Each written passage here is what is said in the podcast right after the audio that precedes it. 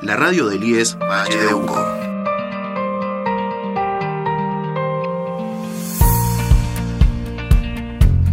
Hola, ¿qué tal? ¿Cómo están? Acá estamos nuevamente acercando distancias. Bueno, ¿qué tal? ¿Cómo andan? Un nuevo programa de Acercando Distancias. Acá estamos con Marilyn Martín, psicopedagoga, María Rosa Pérez, eh, psicóloga y quien les habla, Alfredo Cisterna, trabajador social, para mm, tener un nuevo programa acercándonos a ustedes. Y hoy con una invitada especial, tenemos una entrevista telefónica. Eh, le voy a pedir a Marilyn este, que, por favor le haga la bienvenida. Bueno, eh, estas cosas a veces pasan en pandemia. Poder tener a grandes referentes de la infancia como es Gisela. Bienvenida Gisela. Muchas gracias por la invitación. Gracias a vos por aceptar estar en este programa de FM Vínculos de UNYES, un instituto de educación superior que funciona en San Carlos, pero que tiene múltiples unidades académicas en la provincia. Eh, y entre las acciones que realiza es esta radio, que nos permite estar y acercarnos a llegar a la familia y a las escuelas, que es nuestra intención. Estamos con Gisela Untoiglich, doctora en psicología, miembro fundadora del Fórum Infancias, codirectora del curso de posgrado Despatologizando Diferencias en la Clínica y en las Aulas, codirectora del programa de actualización Problemáticas Clínicas Actuales en la Infancia, es un posgrado de la Facultad de Psicología de la UBA, autora y coautora de numerosos libros, entre ellos En la infancia los diagnósticos se escriben con lápiz, Escuchar las infancias, Promesas incumplidas de la inclusión, versiones actuales del sufrimiento infantil, autismos y otras problemáticas graves en la infancia. Eh, se convirtieron en referentes para todos los profesionales que trabajamos con la infancia. Está en la infancia, los diagnósticos se escriben con lápiz. Te cuento que yo lo pongo en los informes como encabezado. Eh, ¿Por qué? ¿Por qué los diagnósticos en la infancia se escriben con lápiz? Bueno, creo que es eh, es un tema, digamos, complejo. Hoy ciertas clasificaciones diagnósticas que no necesariamente son diagnósticos, pero se lo llaman así, invaden las infancias y entonces ese, ese título, ese concepto, digamos, e, era un modo en su momento, cuando escribí este, este libro, de poner cierto alerta sobre esto, sobre todo pensando en que los niños, las niñas son sujetos que están en, proceso de constitución, en vías de constitución, y que, y que cuando se los etiqueta muy tempranamente, esto muchas veces eh, cristaliza muchas de las cuestiones que quizás supuestamente quieren eh, evitar. Entonces, la idea de que los diagnósticos se escriben con lápiz tiene que ver con que cada, cada niño, cada niña es un sujeto, es un sujeto en un contexto, es un sujeto en devenir, es un sujeto en relación con otros sujetos, con instituciones que van pidiéndole y van apuntándole distintas cuestiones también en los niños y niñas que necesitan terapias, esas terapias también van incidiendo en, en, su, en la construcción de su subjetividad y entonces eh, es una apuesta, es una apuesta que también tiene que ver con la esperanza de que las cosas pueden cambiar. Si, los adultos nos hacemos responsables, si nos hacemos cargo de, eh, bueno, lo que le está pasando a nuestros niños y a nuestras niñas, muchas de las cuestiones pueden cambiar. E incluso en diagnósticos que no pueden cambiar, porque son de clara marca genética o cromosómica, por ejemplo, como podría ser eh, el síndrome de Down, de todas maneras también se escribe con lápiz, porque no hay dos personas con síndrome de Down iguales y porque lo que le sucede a ese sujeto eh, va mucho más allá de la marca cromosómica o genética que tenga. está directamente relacionado con las oportunidades que tenga. Por todas esas cuestiones, en un muy breve resumen, es que eh, sostengo la idea de que en, los, en la infancia los diagnósticos se escriben con lápiz. Eh, para nosotros es importante esto que vos decís, ¿no? Adultos, los adultos referentes en la, la historia vincular de ese niño, de esa niña, y fortalecer la red, ¿no? ¿Quién acompaña a esos adultos? ¿Quién los sostiene? Sí, venimos hablando hace un tiempo de esto de sostener a los que sostienen también y que para sostener a los que sostienen nosotros también los profesionales necesitamos este el armado de red entre salud, educación y, lo social, eh, porque bueno, si hay algo que nos enseñó la pandemia es que nadie se salva solo y que todos necesitamos redes sociales. Nosotros veníamos trabajando esta idea y hace mucho tiempo, pero creo que, bueno, con la pandemia esto se hizo evidente, ¿no? Y que necesitamos, no se trata de, culpabilizar padres ni, ni culpabilizar docentes, creo que justamente de lo que se trata es de un trabajo común, ¿no? Entre padres, docentes, profesionales de la salud, del campo social. Mm. Y que nos exige conocer la historia vincular y el contexto. Sí, eh, fundamentalmente nosotros que no se puede, eh, de ninguna manera se puede hacer diagnósticos completando formularios en internet o este, cuestionarios o incluso muchas veces los papás lo que hacen es, bueno, poner en internet las tres cosas que le dijo el docente, la docente, con la mejor intención, por supuesto, pero que termina en autodiagnósticos o en profesionales que hacen diagnósticos solo sumando tres, cuatro observables, muchas veces incluso ni siquiera escuchan al niño ni le dan tiempo porque otra de las cosas fundamentales que tenemos que entender es que para entender qué le pasa a un niño o una niña necesitamos tiempo, necesitamos escucharlo, necesitamos jugar con él, necesitamos escuchar a sus papás, escuchar a los docentes, pero necesitamos fundamentalmente tiempo. Gisela, eh, María Rosa habla. Eh, Comentabas también en uno de tus libros sobre la importancia, justamente me trae esto de lo que estás diciendo, la importancia de la escucha que el profesional tiene que tener con los papás, ¿sí? Y no ubicarlos como observadores. ¿Podrías explayarte un poquito sobre esto, que es muy interesante? Sí, eh, a ver, siempre que pensamos a un niño o una niña, estos niños suelen tener padres, madres, padres encargados eh, algún adulto responsable sobre su vida eh, y también una escuela. Y para mí, para entender qué le pasa a ese niño, a esa niña, es fundamental poder escuchar a los adultos, escuchar la historia que tienen para contar, la historia eh, ligada a ese vínculo, a qué lugar a ese niño para, para esos adultos, eh, cómo, cómo se relacionan con él eh, y nunca, digamos, eh, los padres o los cuidadores son, son observadores activos, siempre están implicados en esta, en esta situación. Entonces es importante eh, darles tiempo también para escucharlos y muchas veces también para escuchar las propias angustias de las madres, de los padres, de los cuidadores que en muchas ocasiones en la vertiginosidad de eh, cuestionarios y papeles eh, no, no se les da lugar.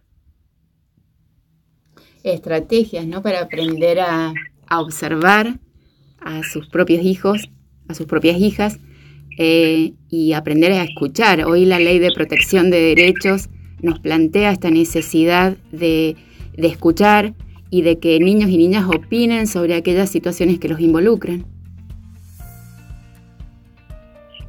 Sí, este punto también es muy importante, sobre todo además en cuando se toman decisiones con la escuela.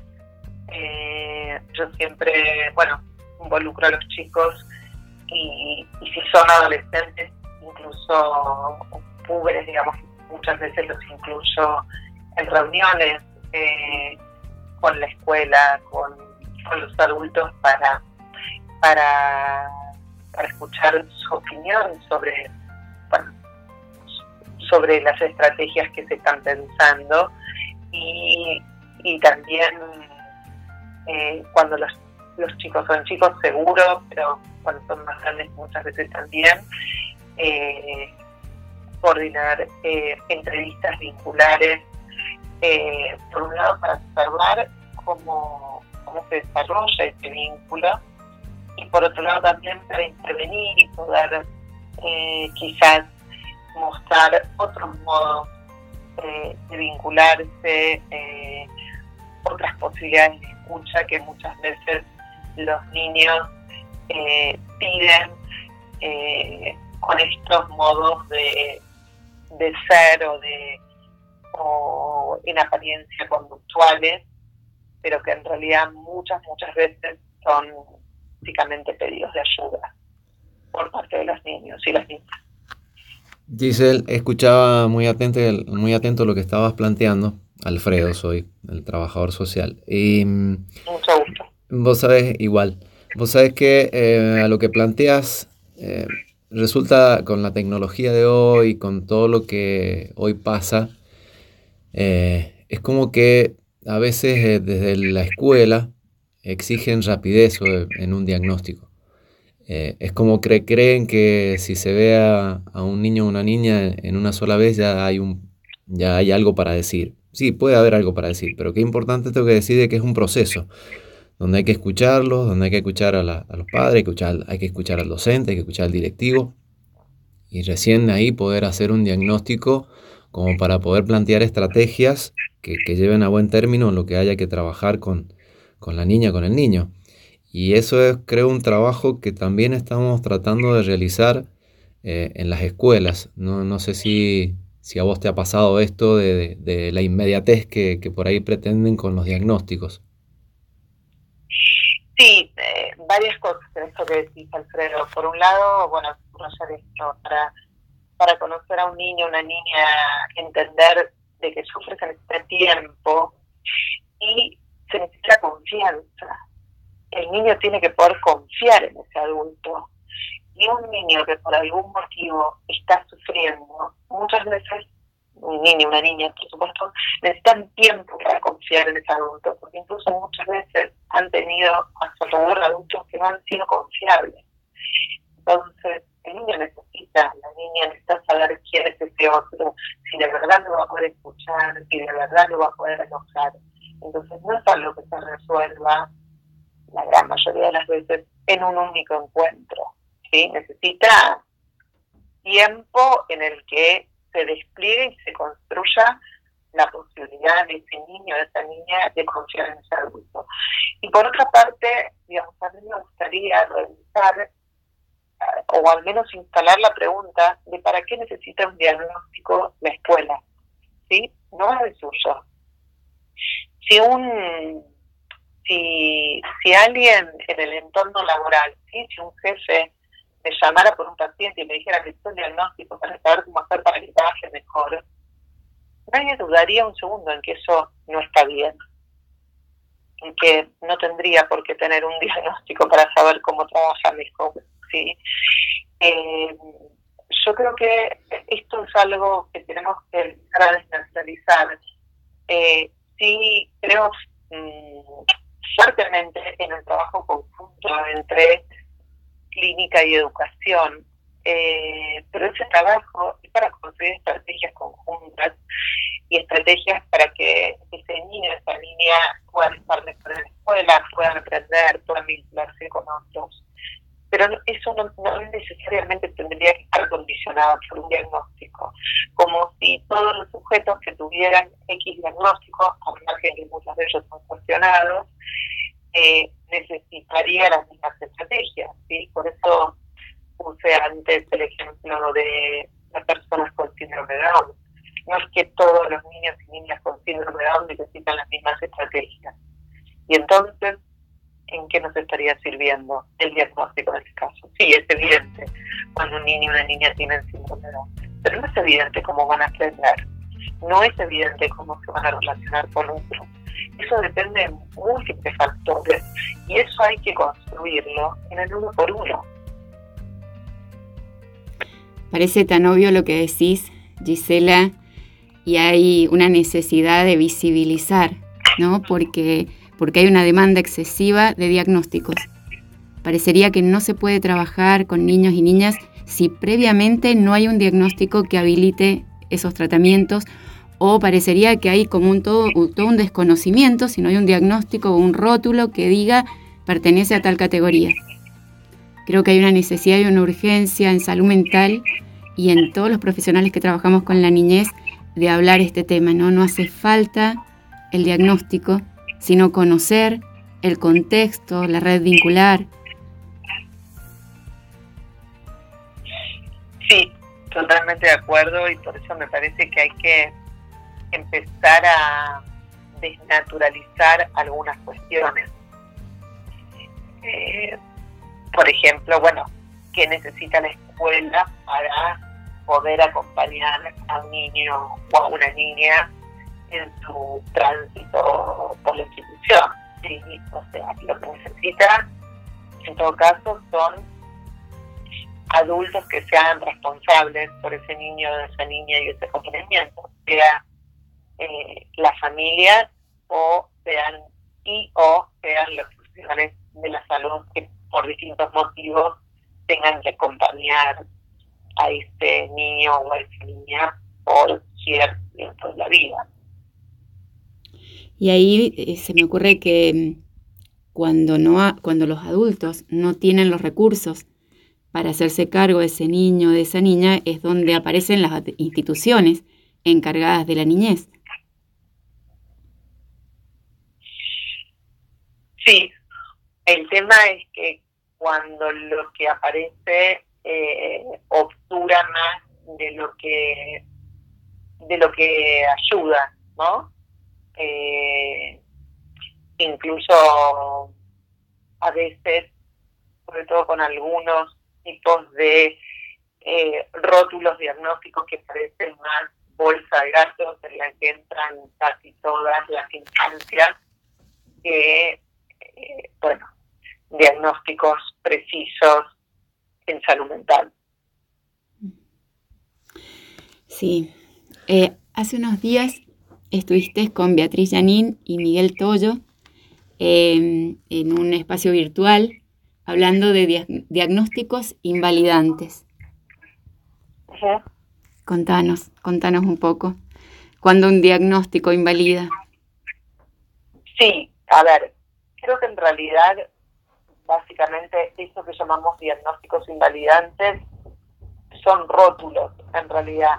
Creo que un, un diagnóstico bien hecho, con tiempo, eh, con escucha del, del niño, la niña, de sus padres, de la institución, eh, no necesariamente se trata de un diagnóstico invalidante. Creo que se trata de algo invalidante cuando en realidad lo que aparece es un rótulo y un rótulo que además sella la infancia y sella eh, la mirada y las expectativas que esos padres, eh, esos adultos eh, tienen sobre ese niño o esa niña. ¿sí? Cuando a veces hay, hay como cierta idea de cuando más temprano mejor, pero en un temprano que termina invalidando el propio devenir. Y alguna vez hace un tiempo recibí una mamá muy angustiada eh, con una beba de tres meses a quien le habían dicho que podía ser autista. ¿sí? Eh, porque algo en su mirada no, no se enfocaba con el profesional. La verdad es que eso, lejos de servirle a esa mamá para eh, poder estimular mejor a su hija, eh, lo único que hizo fue angustiarla y alejarla de esa hija que quizás podía tener eventualmente alguna situación, pero que era absolutamente trabajable y abordable, y que eh, aparecer tan temprano con estos rótulos, eh, no solo, no, muchas veces se dice, bueno, buscar el riesgo, pero no solo elimina el riesgo, sino que lo potencia, ¿sí? Porque esos padres, esas madres, dejan de ver a sus niños y niñas como niños y niñas y pasan a verlos como diagnósticos y pasan a ver todas las conductas de ese niño o esa niña como coherentes o no coherentes con el diagnóstico y dejan de poder eh, vincularse con esos niños y esas niñas en tanto sujetos, en tanto sujetos deseantes, en tanto sujetos lúdicos, en tanto sujetos con dos millones de posibilidades en su porvenir, ¿sí? Deja de haber porvenir. Lo único que hay es certeza de un camino prefigurado por un diagnóstico que termina invalidando la propia subjetividad, la del niño y la de sus padres. Mm. La verdad, ah, lo había leído de parte de Marilyn, pero bueno, eh, la verdad que muy buena la explicación, Giselle, de este diagnóstico invalidante, porque suele pasar, eh, ahora que lo mencionas de esa manera, no es que haya visto muchos casos de esa forma, pero sí donde a lo mejor lo que se quiere es em, ayudar o, intentar ayudar a los padres y lo que se hace es invalidar porque no sabe cómo va a reaccionar la otra persona. La verdad que, que hay que tener mucho cuidado con lo que se dice, cómo se dice, en qué momento se dice, este, es para pensarlo.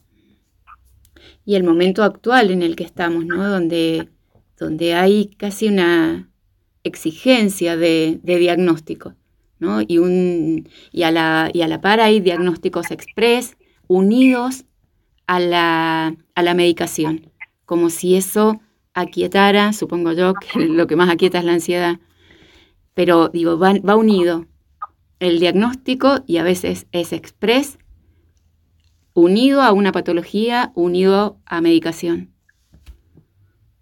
Sí, y esto es importante subrayarlo también porque, o sea, por un lado, muchos de los de las medicaciones eh, que están refiriendo, por supuesto, a los psicofármacos que se dan en la infancia están contraindicadas para la primera infancia, en realidad todas están contraindicadas para la primera infancia, eh, y muchas veces se utilizan desde muy temprana edad sobre todo cuando aparecen generalmente trastornos de conducta o, trastornos de atención, eh, por un lado, y por otro lado, muchas veces estas medicaciones se utilizan como única estrategia, lo cual también está contraindicado.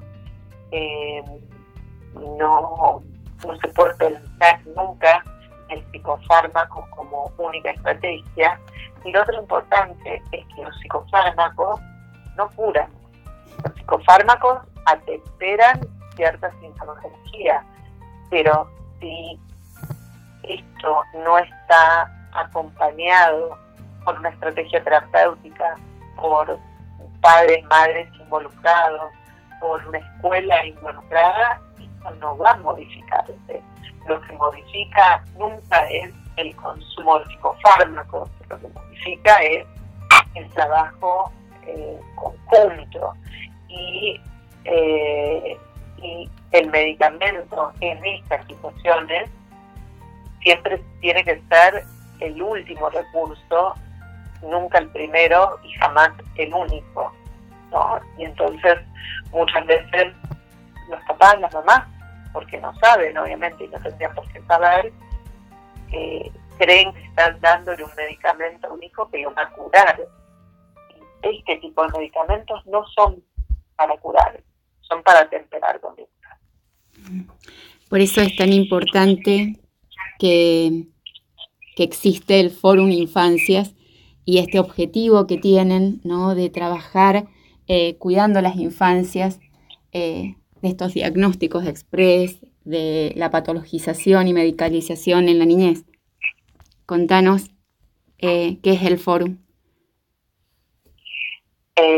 bueno, el Fórum Infancias es un grupo de profesionales interdisciplinario que empezó a conformarse hace más o menos unos 15 años, primero en la ciudad de Buenos Aires y después fueron expandiéndose por, por todo el país, también en México, en España y en Chile, hay infancias y también hay otros grupos eh, con otros nombres eh, afines con los que trabajamos mucho en conjunto en Uruguay y Brasil.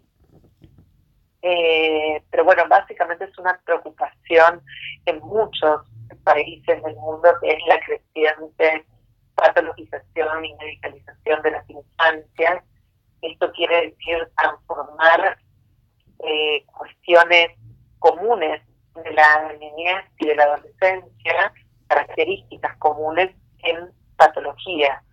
Y una patología que, por ejemplo, en el caso del trastorno por déficit atencional, que es por donde nosotros comenzamos eh, a investigar y a notar este, esta, esta cuestión, eh, es un trastorno que se medica eh, de marzo a diciembre y de 8 de la mañana a 4 de la tarde, ¿no? Bastante curioso como su trastorno tan estacional y afín a este, el horario escolar, ¿no? Entonces, digamos, lo que nosotros básicamente venimos a decir es que las infancias y adolescencias merecen respeto, escucha, tiempo, eh, espacios que las, las alojen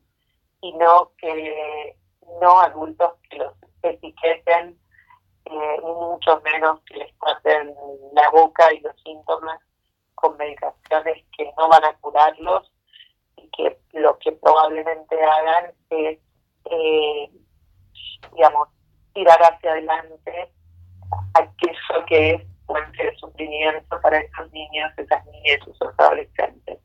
También eh, el tema de diagnósticos, entre comillas, que son muchas veces encubridores de situaciones de violencia, de situaciones de maltrato, de, situaciones de abusos, eh, de situaciones de duelos no resueltos, de situaciones de secretos no dichos intrafamiliarmente, son muchas las razones por las que un niño eh, puede manifestar su malestar, pero lo que necesitamos es esto, es, darles tiempo, es escucharlos, es alojarlos.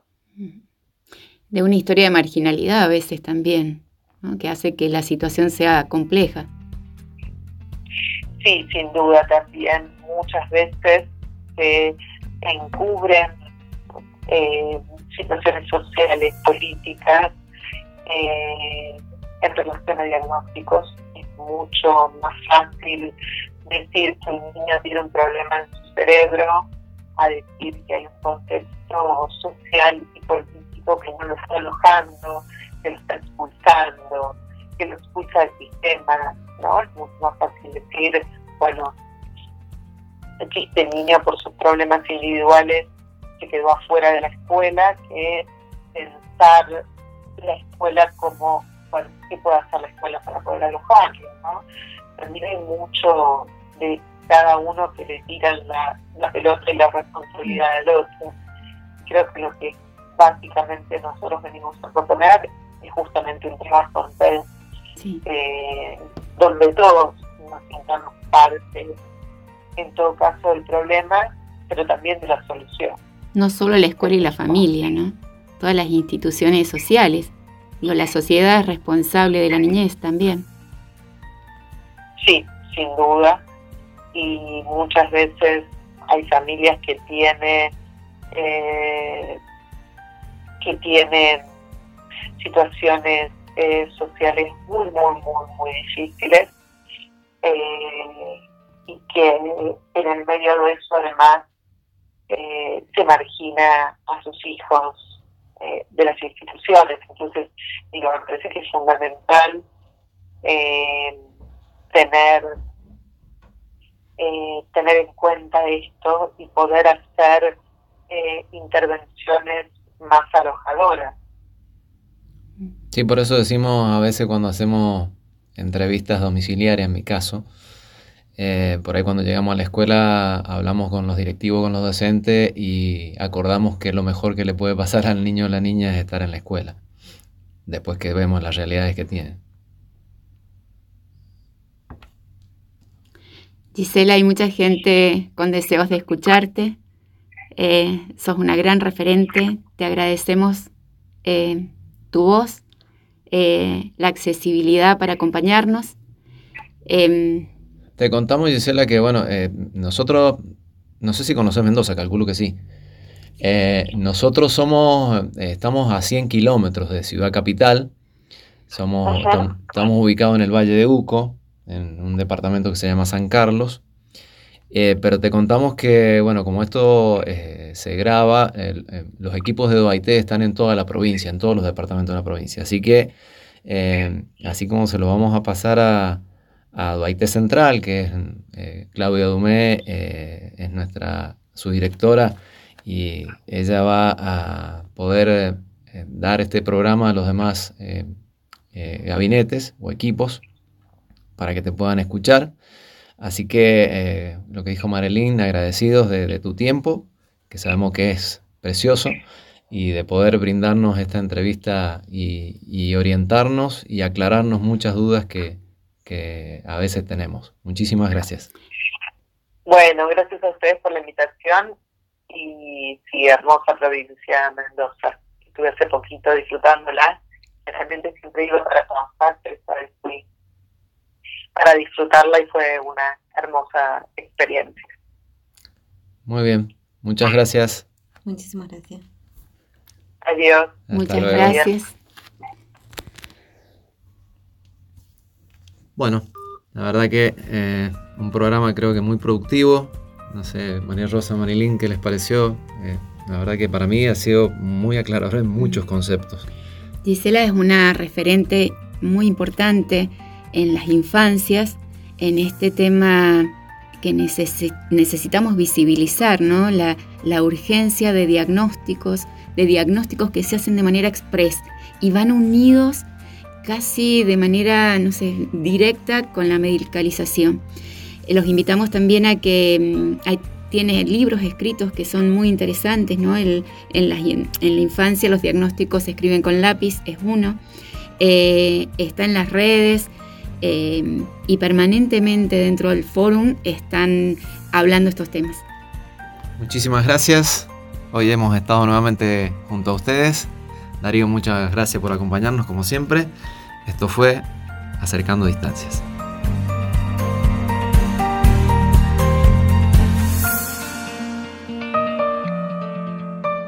Vínculos, la radio del IES Valle de Uco. Este y todos nuestros contenidos encontrarlos también en Spotify y Google Podcasts.